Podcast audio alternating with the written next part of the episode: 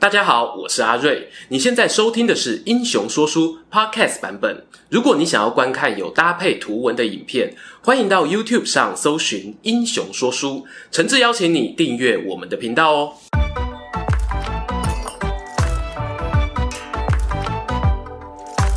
Hello，英雄说书的观众朋友，你们好，我是说书人阿瑞，替大家带来精彩的英雄故事。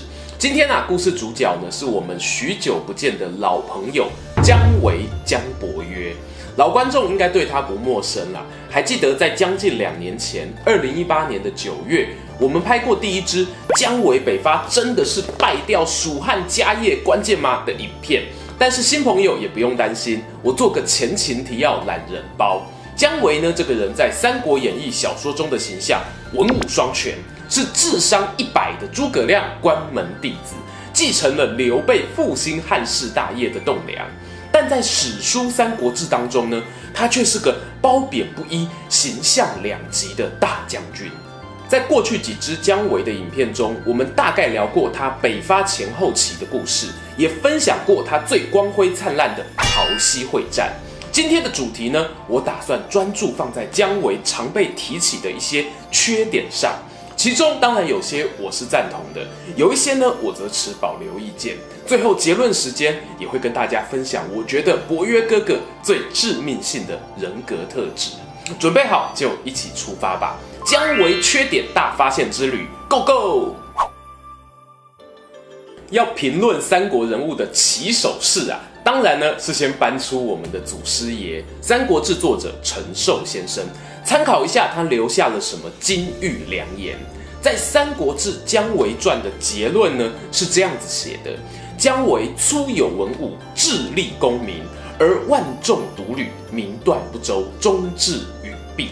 意思是呢，这口姜维哦是看过一点书，懂一点军事啦，但是呢，他一心想要建功立业，不停地发动战争，判断错误，终于导致他失败的人生。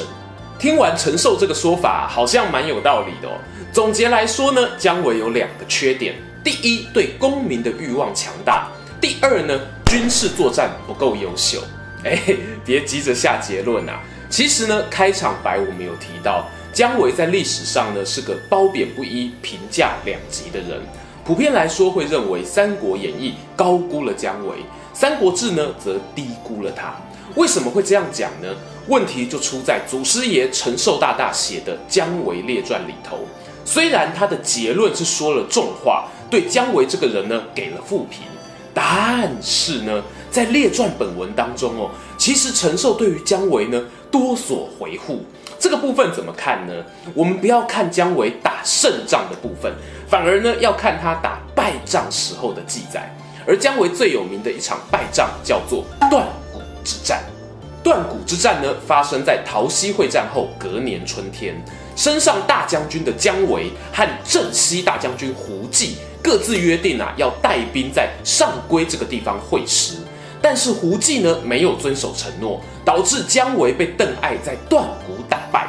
这一次败仗呢，非常惨烈。史书上面写着，蜀汉的军队啊，心散流离，死者甚众，军中士气大受打击。姜维啊，甚至被迫要学习他前主管诸葛亮的危机处理方式，开记者会自行贬官，从大将军变成后将军，希望哦能够平息舆论。听到这里，你有没有觉得哪边怪怪的啊？那就是照列传中写的，姜维会打败仗，最大的战犯应该是因为那个说好了要来帮忙，但是放鸽子的镇西大将军胡济吧？神奇的事情发生了。史书上面呢，我目前哦找不到胡济被惩处的记录。如果观众朋友有发现一些蛛丝马迹，欢迎在下方留言告诉我。损失这么惨重的一场败仗，友军预期不到，却不处罚他，以后要怎么带兵呢？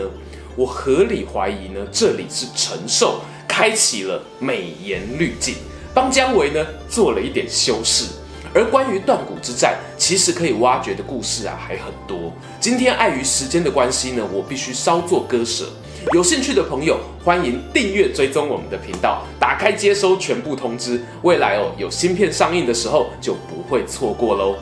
陈寿啊，除了在断谷之战可能有替姜维保留面子，传记尾声呢，也特别引用了蜀汉忠臣戏正的文章，褒奖姜维哦，虽然身居高位，但自己生活有够简朴，几乎没有家产，还为了国家不计个人荣辱，生死宗灭在所不惜。而这一点呢，其实是与陈寿自己的评论说姜维功名欲望强大有那么一点矛盾的。有人就会好奇呀、那我们可不可以假设姜维他是故意表现得很节俭，想要博取美名呢？这当然哦，也是一种可能。但是呢，有另外一则案例提醒我，名声的好坏是很容易受到时代风气的影响。从案例中也看得出来，姜维呢，或许不是那么在意自己留下来的是好名还是坏名。这个案例故事呢，是来自于晋朝的史学家孙胜孙卑卑曾经啊批评过姜维。他说啊，姜维是曹魏的子民，却投奔蜀汉，不忠；抛弃家乡的母亲啊，不孝；在蜀汉当上将军，带兵回来打大魏，不义；最后啊死于钟会之乱，而不是殉国，这叫不节。忠孝节义一个都没有。哇塞！不忠不孝，哎，这个评语哦，超严重的。其实呢，姜维生在当时那个年代啊，如果他纯粹想要博取美名，就选择像诸葛亮的儿子诸葛瞻一样生死殉国，还比较容易一点。譬如呢，另外一位同样是晋朝的学者甘宝哦，就说过，诸葛阿瞻啊，虽然智力勇猛都不太强，但是呢，他不负国家期待，宁死也不投降，赞忠孝两全。接着呢，我来分析一下陈寿提到的第二个缺点，也是网络上很常看见的说法：姜维的军事能力很烂。到底带兵打仗算不算姜维的缺点呢？先说个人看法啦，我觉得呢，军事能力绝对不算是姜维的缺点。阿瑞很少讲这么笃定的话哦，因为如果这个是缺点的话，那姜维这个人啊，可以说是一无是处了。哎，开玩笑的啦。因为啊，我们从后世的上帝视角来看，姜维呢，他确实是懂打仗的，而诸葛亮呢，也看重他这一点，说过姜伯约甚敏于军事，深解兵役这些评论。诸葛亮死后呢，姜维也慢慢的掌握了兵权，更有长达十年的时间啊，主导蜀汉北伐的大业。然而，我可以理解为什么有网友会说姜维的军事能力很差。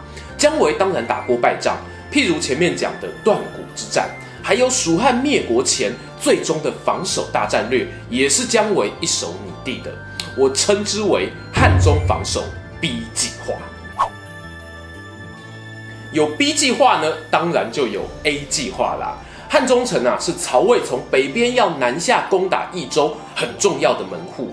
从刘备、诸葛亮还活着的时候呢，就非常看重这一块地区。曾经也派了猛将反骨男孩魏延去担任汉中太守，务必啊要做到万无一失。而魏延呢上任后，就在汉中盆地建筑了一层又一层的波状防御工事，俗称重门之计。这就是所谓的 A 计划。魏延呐、还豪迈地说：“曹操赶来，我就把他打得落花流水。”此一时彼一时啊，蜀汉呢后来陆续经历了关羽之死。刘备东征失败，诸葛亮过世，断谷之战元气大伤。其实呢，到了姜维的年代哦，当时魏延的豪气还剩下了几分，国内的可用之兵又有多少呢？于是姜维呢，他因应时空背景不同，拟定了汉中 B 计划。他要求呢，众将官哦不要分散兵力，退守汉中城旁边的两个卫星据点汉城与乐城。只要啊，别让敌军攻破阳安关即可。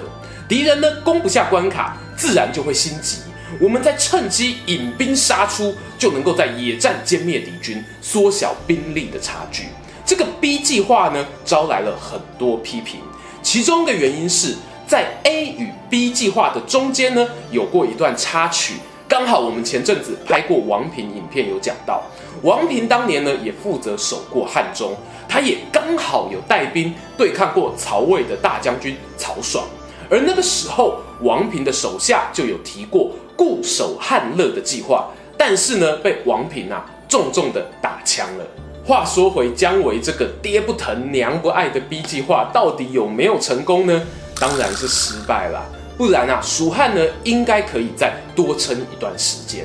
但是呢，最重要的就是这个但是，姜维呢他舍弃了原本的最东边的关卡，改以诱敌进入汉中盆地的作战新计划。其实呢不能说是完全失败，而姜维呢有掌控权的范围内，甚至啊可以说是成功的。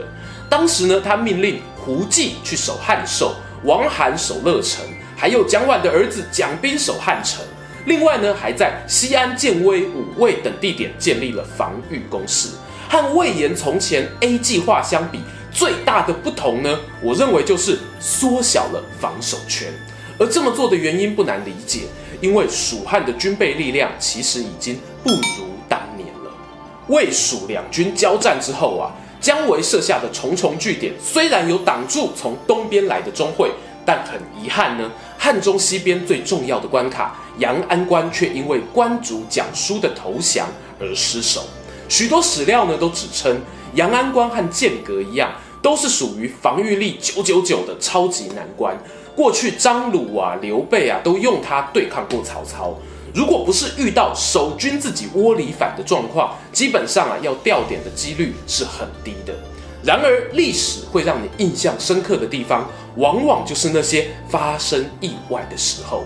汉中其他据点都还没有陷落，阳安关守将蒋舒就开城投降，送给魏军一份大礼。这要说是姜维汉中 B 计划的错吗？我个人哦是不这么认为的。后面的故事呢，之前影片有讲过啊，我就快转一下。姜维呢，发觉失去西边的关卡后，知道啊，死守汉中已经没有意义，就选择呢退到剑阁关，打算战到最后一兵一卒。而事实上呢，当最后阿斗投降的时候，剑阁都还没有被敌人打下来。凡事精打细算的邓艾哦，甚至搞到必须冒险爬山，从阴平小路偷渡，才有机会突破蜀军的防守线。因此呢，纯就军事能力来讲，我不认为姜维有烂到什么地步。打仗是他的强项，没错。只是呢，他没有到像白起啊、李牧那些名将一样，因为战功哦名垂千古罢了。小八卦时间又来了。陈寿在《邓艾传》中呢，埋藏了一个小彩蛋。大家知道啊，邓艾呢是姜维的克星，好几次粉碎他北伐的梦想。当邓艾呢进入成都后啊，曾经说过。姜维啊，打仗蛮厉害的，会输的原因呢，只有一个，他的对手是我啊，这实在太嘴了。于是呢，陈寿呢就在《三国志》后面补了一句：“有事者笑之”，意思是啊，内行人听到你邓艾这样讲，嘴角都会上扬，知道你在吹牛啦。以《三国志》的角度来看呢，邓姜二人的军事能力可能是伯仲之间，各自都有优缺点。假设呢，双方阵营对调，邓艾未必能够那么轻易的获胜呢。终于啊，来到了结论时间。认真说起来呢，上面讲的贪恋权位啊，不懂军事啊，其实呢都不算是姜维的致命缺失。我认为呢，他最大的缺点哦，有可能在于姜维是个过度的理想主义者。其实呢，有理想不是坏事。大家熟悉的蜀汉浪漫梦想派教主刘备、诸葛亮都是很会画大饼、说梦想的专家。但是如果太执着于一个梦想目标，而轻忽了追梦的风险，往往呢会造成一次失败就万劫不复的惨剧。单单哦要讨论执着这件事呢，姜维搞不好我还超越诸葛亮也说不定。话又说回来。有时候呢，我们每个人啊，心中都有一条不能够被触碰的底线。那条底线呢，也许是家人，也许是尊严，也许是国家。一旦呢有外力威胁到这条线的时候，其实很多人呢也会表现出超乎他平常的执着。如果这么去想啊，好像也很难苛责姜维了。而愿意体谅姜维困境的人呢，其实还不少。早在罗贯中写《三国演义》之前。南北朝时期的西魏呢，就追封过姜维当开明王，还搭起了四十八座彩楼，用来纪念他的品格。开明王是谁呢？是传说中三代时期蜀地的国王。用它来纪念姜维哦，特别的有意。俗话说啊，你因为优点喜欢上一个人，你真正爱上他呢，却是来自于包容他的缺点。想想哦，五六十岁年纪都可以当阿公的姜维，还在扮演堂吉诃德和曹魏大风车决斗，是啊，真傻。知道结局的我们呢，觉得有点好笑啊，但笑着笑着呢，却忍不住哭了。喜欢今天的故事吗？英雄说书需要你的支持，让好故事被更多人听到。动动手指订阅我们频道，打开小铃铛，选择接收全部消息，这对创作者的帮助非常非常大。如果你还想要给我们更多鼓励，也可以扫描加入会员 QR code，用每个月一杯咖啡的钱赞助我们的内容创作。这里是英雄说书，我们下次再见，拜拜。